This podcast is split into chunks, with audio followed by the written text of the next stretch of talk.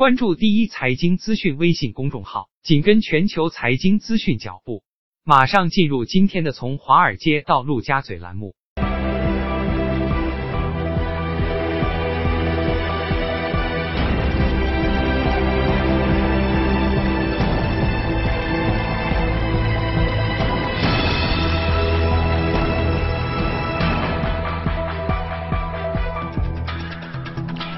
西方华尔街，东方陆家嘴，全球资本市场将如何联动？马上进入到我们今天的从华尔街到陆家嘴。先来看一下隔夜呢欧美市场的收盘表现情况。欧洲的三大指数出现了比较大幅度的下挫，其中呢法国 C C 四零呢跌去了百分之一点八一，紧随其后的是德国 DAX 指数一点七八的跌幅，英国富时呢也有一点四一的这样一个下挫的幅度。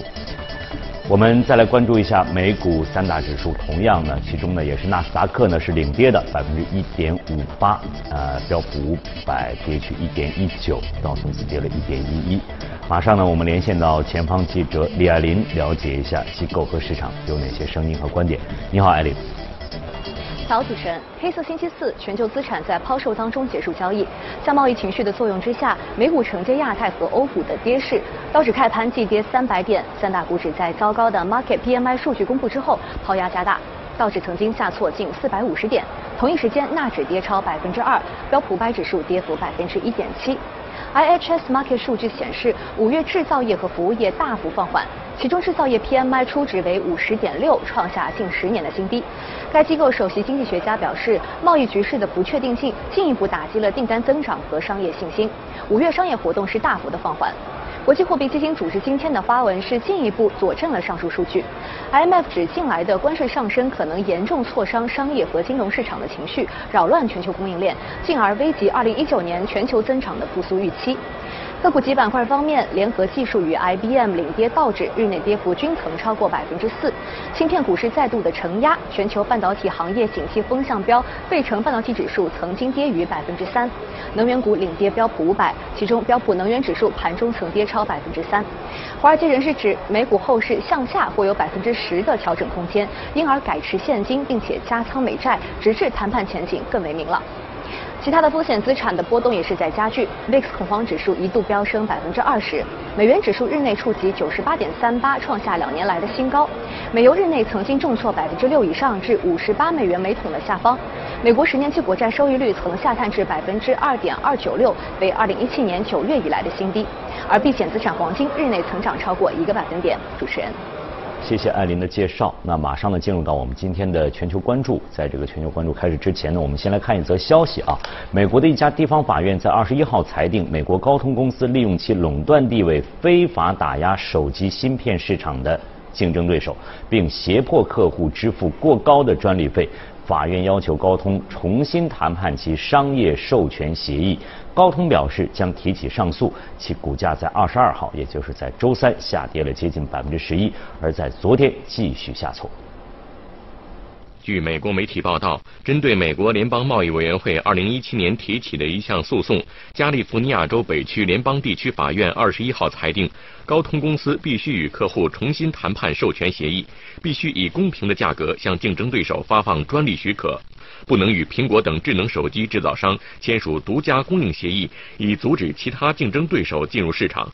高通还必须在未来七年接受监督，以确保遵守指令。高通表示将对这一裁定提起上诉。如果无法推翻这份裁定，高通可能面临美国联邦贸易委员会巨额罚款。美国联邦贸易委员会则表示，二十一号的裁定是美国在一个关键经济领域促进竞争的重要胜利。受这份法院裁定影响，高通股价二十二号暴跌近百分之十一，收盘时跌至每股六十九点三亿美元。高通是全球重要的芯片供应商，但它凭借垄断地位向客户收取巨额专利授权费，并以此挤压对手生存空间。好，那以下呢，进入到我们今天的全球关注，我们就这则消息，请到的是中年投资管理合伙人高文龙先生。早上，高先生，主持人想就这个高通的这个案例来看看，这样一个判定的话，对于这个整个的市场，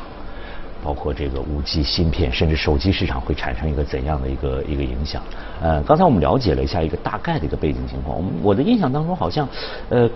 在不久之前，高通好像和苹果也会产生。好像也产生个什么纠纷呢？是的，是的，也是有纠纷的，对。对，啊，这个事件出来了之后啊，就是呃，我们看到很多的这个外部的这个媒体啊，如果翻译成咱们这个中文的报道的话，基本上可以用咱们中国的一句成语来表达，就是“天下苦秦久矣”啊。因为这个高通和其他各个手机都是有这样的这个纠纠葛在。对的，对的，有很多的这个争端，这个争端。啊，最近一次的这个争端，就像主持人刚才所提到的，应该是两年前和苹果发生的这样的一个两年前的事情，对的，已经其实也是一个旷日持久的这样的一个争端。呃，在大家都预期可能这样的一个争端会继续持续的时候，在上个月，也就是四月十六号，对对，两家公司出人意料的达成了一个和解。那么苹果不但没有继续的来。持续这样的一个贸易争端，反而在和高通达成了一项这样的一个和解协议，但是付出的代价 是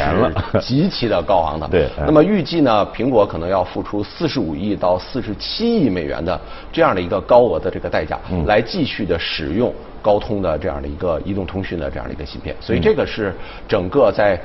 昨天的这个判决出现之前，其他的手机厂商和高通出现的这些争端的一个大的这样的一个背景。嗯嗯，其实要说起这个争端的话，就像你说，天下的都苦秦久矣，这个是没有办法，这个可能要追溯到很早以前了。我我大概记忆当中是，好像是在这个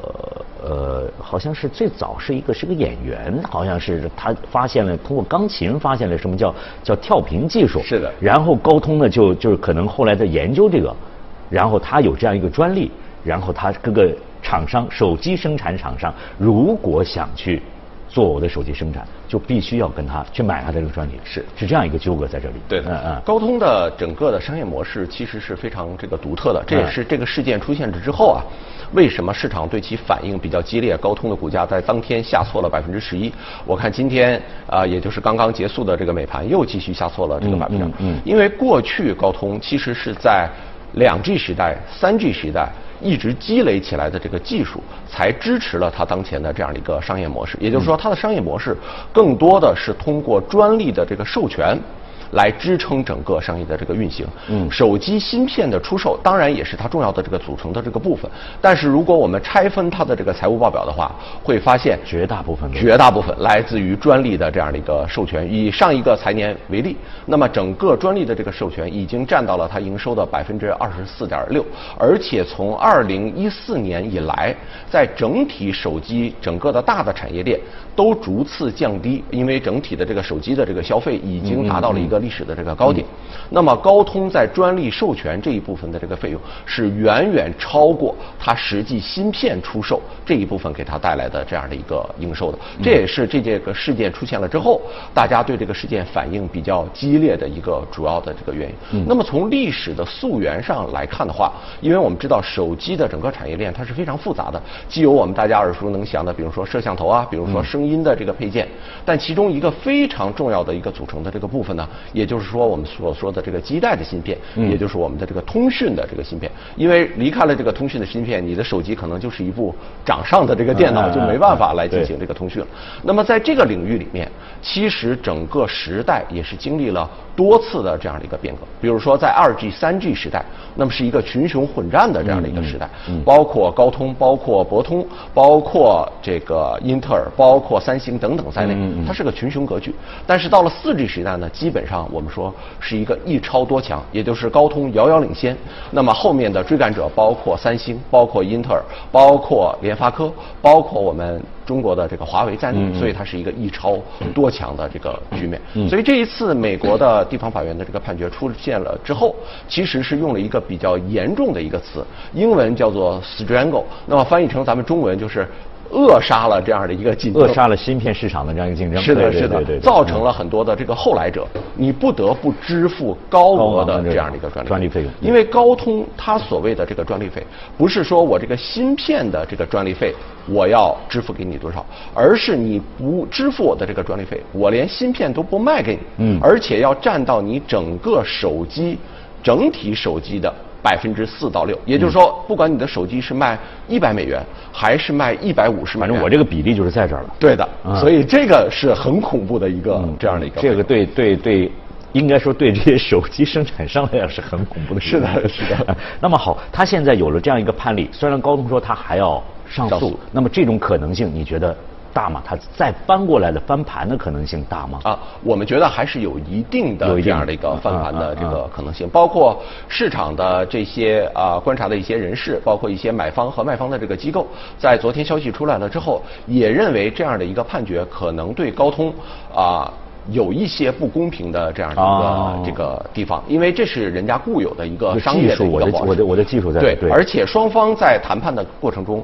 基本上来讲的话是对等的。当然，嗯我们可以说他可能利用了一个市场的一个技术垄断的地位。但是深究来看的话，我们更应该看到的是这样的一个技术垄断地位是怎样形成的。对对对比如说像高通，我们应该说它确确实实是一家非常成功的以研发技术投入为主导的一家公司。嗯那么常年来看，它的这个员工百分之八十都是我们所谓的工程师。哦常年来投入百分之二十甚至超过百分之三十的营收以上投入到比例就很高研发上。对所以这样的，这是它构筑了一个技术的壁垒，一个护城河的一个嗯根本形成的这个原因。所以不能够简简单单的说它只是利用了一些垄断的这个技术，这些是它真正的一个核心的一个竞争力。所以未来也存在。翻盘的可能性，但是这个呢，我们想中间的变数就很就很难去预测了，对。但是就是说，刚才您的介绍就是说，呃，确实这个对很多的企业也有启发。它为什么能处在现在的这样一个位置上？我有投入，我有很多人力、物力、财力的投入，我才取得了现在的这样的技术。你不投入，你肯定要向我买技术。是的那么这样对于我们将来的企业来讲，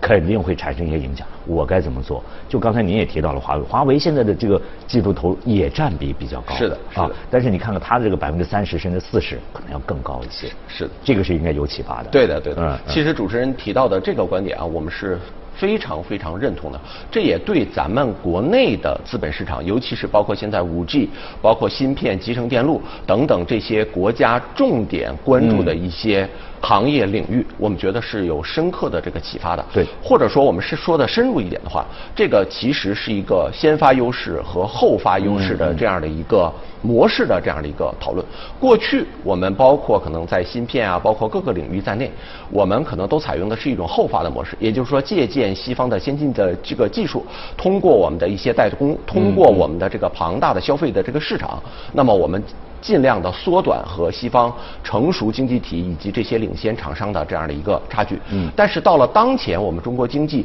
转型升级的这样的一个关键时点，可能这样原有的这样的一个后发的这种模式对。就行不通了。对。我们更希望的是一种自我驱动的对。先发的模式嗯，投入大量的这种资本，投入到我们的研发，投入到我们的这个科研，利用真正的内生性的这种增长，来带动未来你企业真正利润啊，包括你技术方面的这个提高，这个是未来。甚至包括从上层来下面，就是他来推进的，他给他们这些科研的企业创造更好的条件的，是或者说我们全民都在为他们创造条件的，对的可能这样一种情况。更更好面对现在的这种形势啊是啊是好，这个是说的是是给我们一些企业带来的启示。但是如果说我们再反过来说，这个这个判这个案例如果判定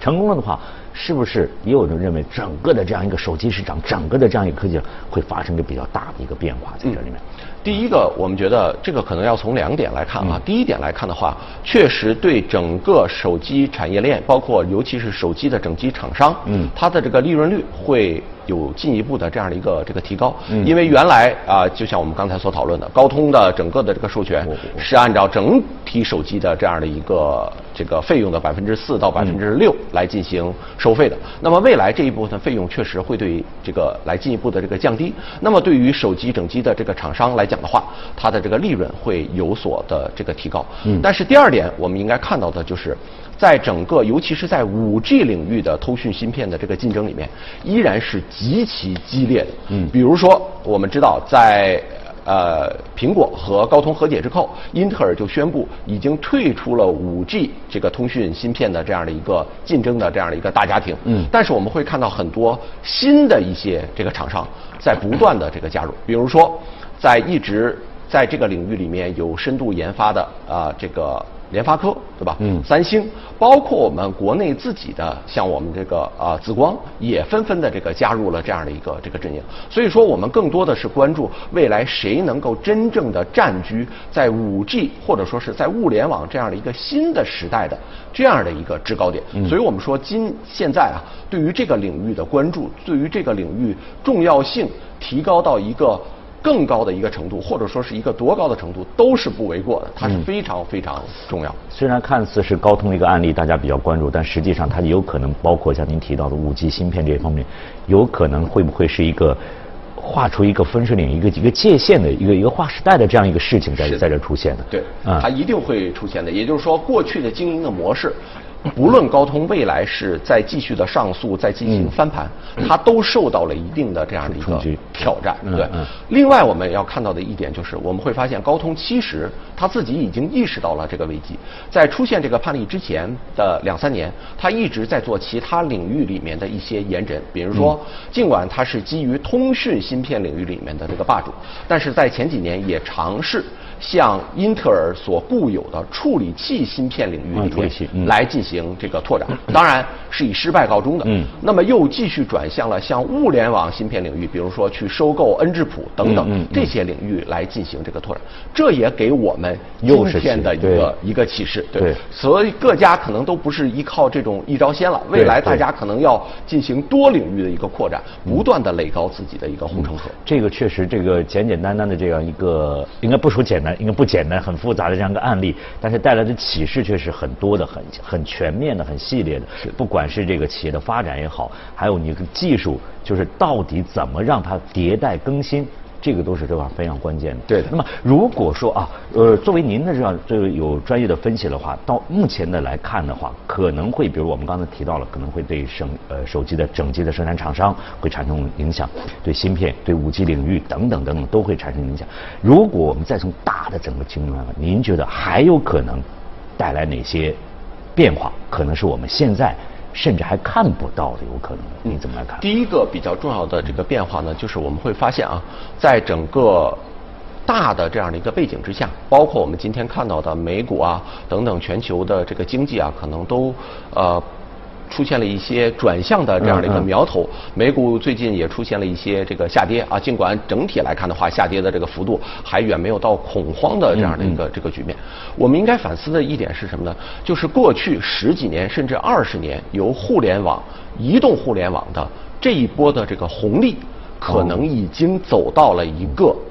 转折点，我们不说马上这一部分的红利就会快速的消失，但是它的增长可能已经没有以前那么迅速了。包括像高通在内的这些手机核心部件的这些生产商，我们其实是看到它最近几年的这个营收都是持平或者说是略微下降的。嗯。这也是当前世界经济一直比较茫然的一个最主要的一个原因，也就是说，过去十几年，尤其是金融危机以来，支撑全球经济高速发展的重要的一个动力已经失速了。嗯那我们现在下一个动力在哪儿？不知道，不知道。所以大家对于全球经济，包括对于美国经济，对于欧洲经济，包括对于新兴经济体的这对个经济，都会有这样的这样的一个疑问。嗯所以我们说，可能原来啊是一个场景的一个迭代。所谓场景的迭代，就是原来我们在用互联网。接下来我们可能用的是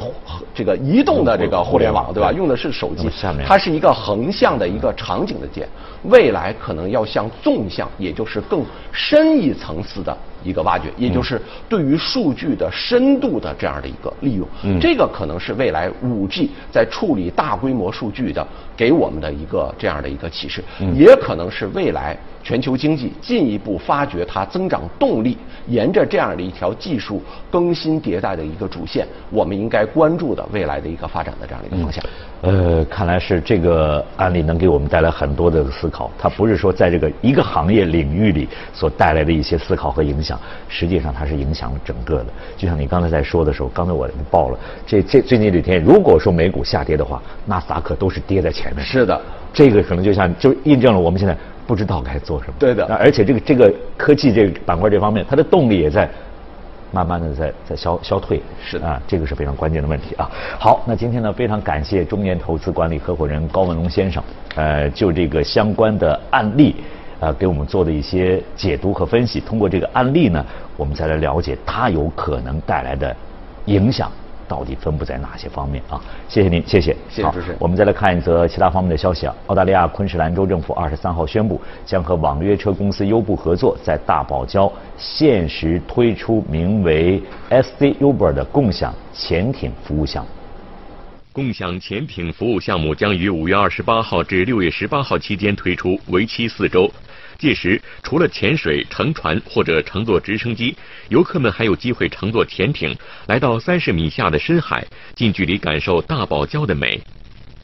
昆士兰州旅游业发展厅厅长凯特·琼斯说：“大堡礁是澳大利亚最宝贵的旅游资源，共享潜艇服务将为游客提供一种全新的方式，来体验这一伟大的自然奇观。”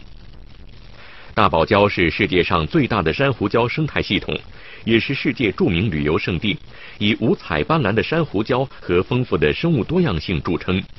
近年来，受气候变化和海洋污染等影响，大堡礁出现珊瑚群大面积白化现象。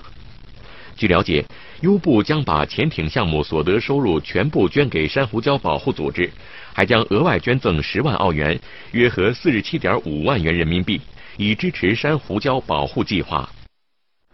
当地时间的二十一号，英国一家公司在伦敦食品技术周活动上展示了一款通过 3D 打印技术制作出的多层小甜点。这种小甜点的成分可以根据使用者的需求来自行定义。滋养 3D 公司推出的这款营养定制小甜点，外形酷似果胶，它由七种不同颜色的可食用原料组成，通过 3D 打印机逐层打印而成。公司负责人介绍说，打印小甜点的原料选择取决于食用者的身体需要哪些营养物质。当天品尝这款小甜点的食客们事先都完成了一份在线问卷调查，内容包括每个人的生活方式和日常饮食结构等。公司据此定制甜点所含的维生素及其他营养成分的剂量。据了解，这款定制营养小甜点以植物凝胶剂为主要成分。并用麦芽糖醇和天然甜味剂替代了蔗糖。这款产品将于今年八月在英国面世，并计划在二零二零年初打入美国市场。据一家市场研究公司二零一八年预计，全球膳食补充品的产业规模到二零二二年将达到两千二百零三亿美元，而这一数值在二零一六年为一千三百二十八亿美元。